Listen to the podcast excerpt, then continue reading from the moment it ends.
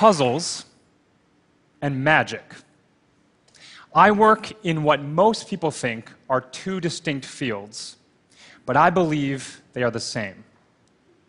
I am both a magician and a New York Times crossword puzzle constructor, which basically means I've taken the world's two nerdiest hobbies and combined them into one career.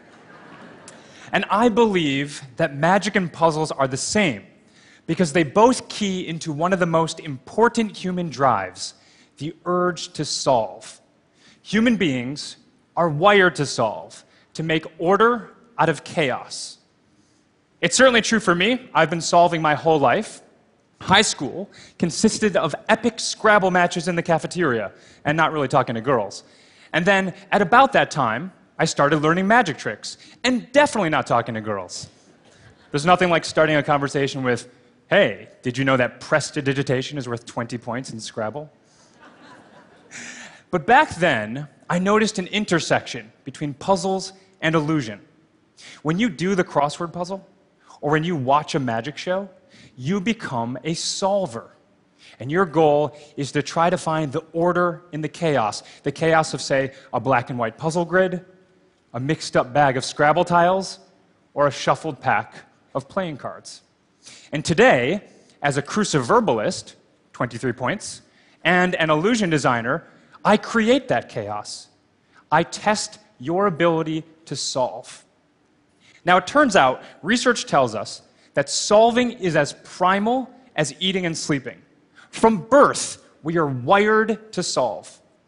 In one UCLA study, newborns still in the hospital were shown patterns, patterns like this circle, cross, circle, cross.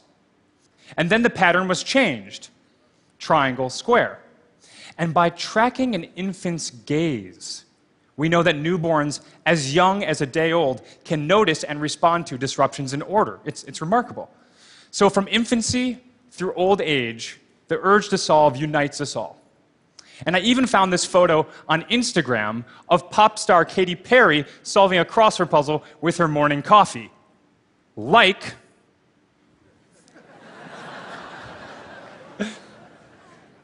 now, solving exists across all cultures. The American invention is the crossword puzzle. And this year we are celebrating the 100th anniversary of the crossword puzzle, first published in the New York World. But many other cultures have their signature puzzles as well. China gives us tangrams, which would test solvers' abilities to form shapes from the jumbled pieces. Chaos. Order, order, and order. That one's my favorite. Let's hear it again. Okay. and how about this puzzle invented in 18th century England? The jigsaw puzzle. Is this not making order out of chaos? So, as you can see, we are always solving, we are always trying to decode our world. It's an eternal quest. It's just like the one Cervantes wrote about in Don Quixote which, by the way, is the root of the word Quixotry, the highest scoring Scrabble word of all time, 365 points. But anyway, um, Don Quixote is an important book. You guys have read Don Quixote, yes? I'm seeing some heads nod. Come on, guys, really?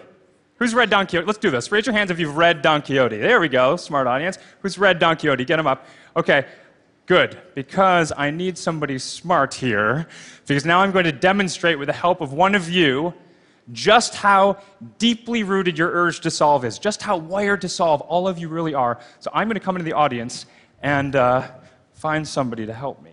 Let's see. Everybody's looking away all of a sudden. Uh, um, can I, would you? What is your name? Gwen. I'm not a mind reader, I can see your name tag. come with me, Gwen. Everyone give her a round of applause, make her feel welcome. Gwen, after you. Are you so excited? Did you know that your name is worth eight points in Scrabble? Okay. Stand right here, Gwen, right here.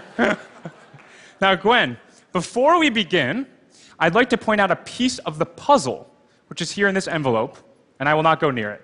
Okay? And over here we have a drawing of some farm animals. You can see we have an owl, we have a horse, a donkey, a rooster, an ox, and a sheep. And then here, Gwen, we have some fancy art store markers.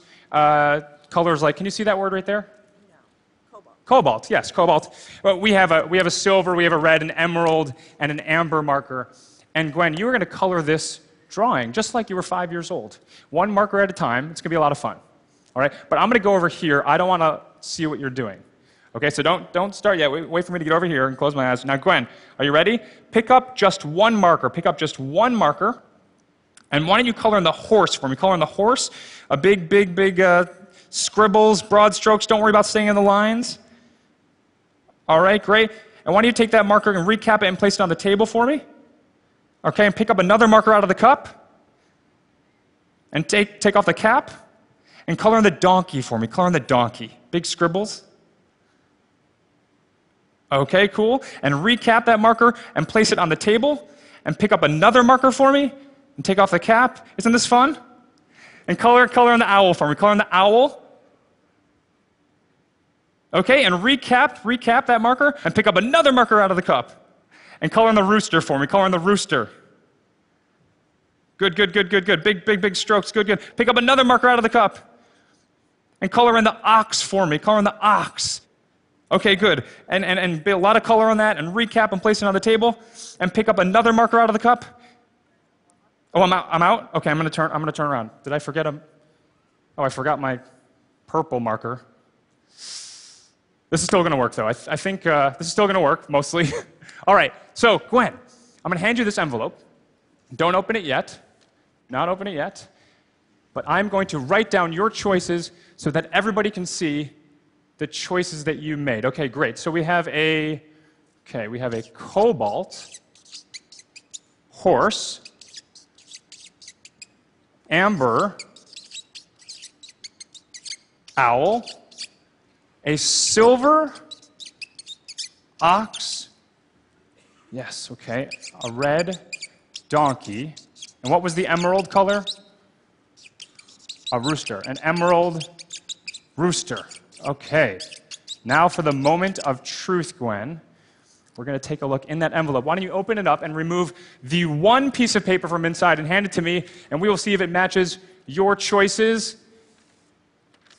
Yes, I think it does. We have a cobalt horse, we have a red donkey, we have an amber owl, we have an emerald rooster, a silver ox. I forgot my purple marker, so we have a blank sheep. But that's a pretty amazing coincidence, don't you think? Gwen, uh, well done. That's beautiful. I'll take that back from you. So, ladies and gentlemen, how is this possible? How is this possible? Well, could it be that Gwen's brain is so wired to solve that she decoded hidden messages? Well, this is the puzzle I present to you. Could there be order in the chaos that I created? Let's take a closer look. Do you recall when I showed you these puzzle pieces? What image did it ultimately become? a cobalt horse. The plot thickens. And then we played a game of tangrams with an emerald rooster. That one's my favorite. And then we had an experiment with a silver ox. And Katy Perry drinks her morning coffee out of a amber owl. Thank you, Katy, for taking that photo for me. Oh, and there's one more, there's one more. I believe you colored a red donkey, Gwen. Ladies and gentlemen, could you raise your hands for me if you've read Don Quixote? Who's read Don Quixote? But wait, but wait, wait, wait, wait, there's more? There's more? Gwen, I was so confident that you were going to make these choices that I made another prediction. And I put it in an even more indelible place. And it's right here. Ladies and gentlemen, we have today's New York Times. The date is March 18th, 2014. Many of you in the first couple of rows have it underneath your seats as well. Really dig, we hid them under there. See if you can fish out the newspaper and open up to the arts section, and you will find the crossword puzzle. And the crossword puzzle today was written by yours truly. You can see my name above the grid. I'm going to give this to you, Gwen, to take a look and I will also put it up on the screen. Now let's take a look at another piece of the puzzle. If you look at the first clue for one across, it starts with the letter C for corrupt. And just below that, we have an O for outfielder. And if you keep reading the first letters of the clues down, you get cobalt horse, amber owl, silver ox, red donkey, and emerald rooster.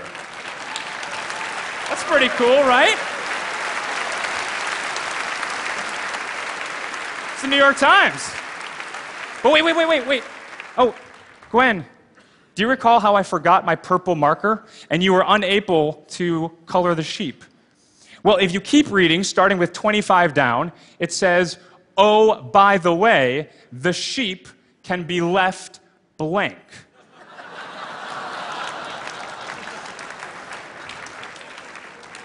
But wait, wait, wait, there's one more thing, there's one more thing. There's one final piece of the puzzle.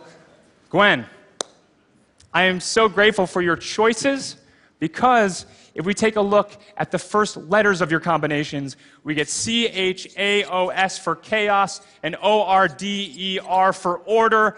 That's chaos and order. We've all made order out of chaos. So, ladies and gentlemen, the next time you find yourself with a puzzle, whether it's in your life or in your work, or maybe it's at the Sunday morning breakfast table with the New York Times, remember, you are all wired to solve. Thank you.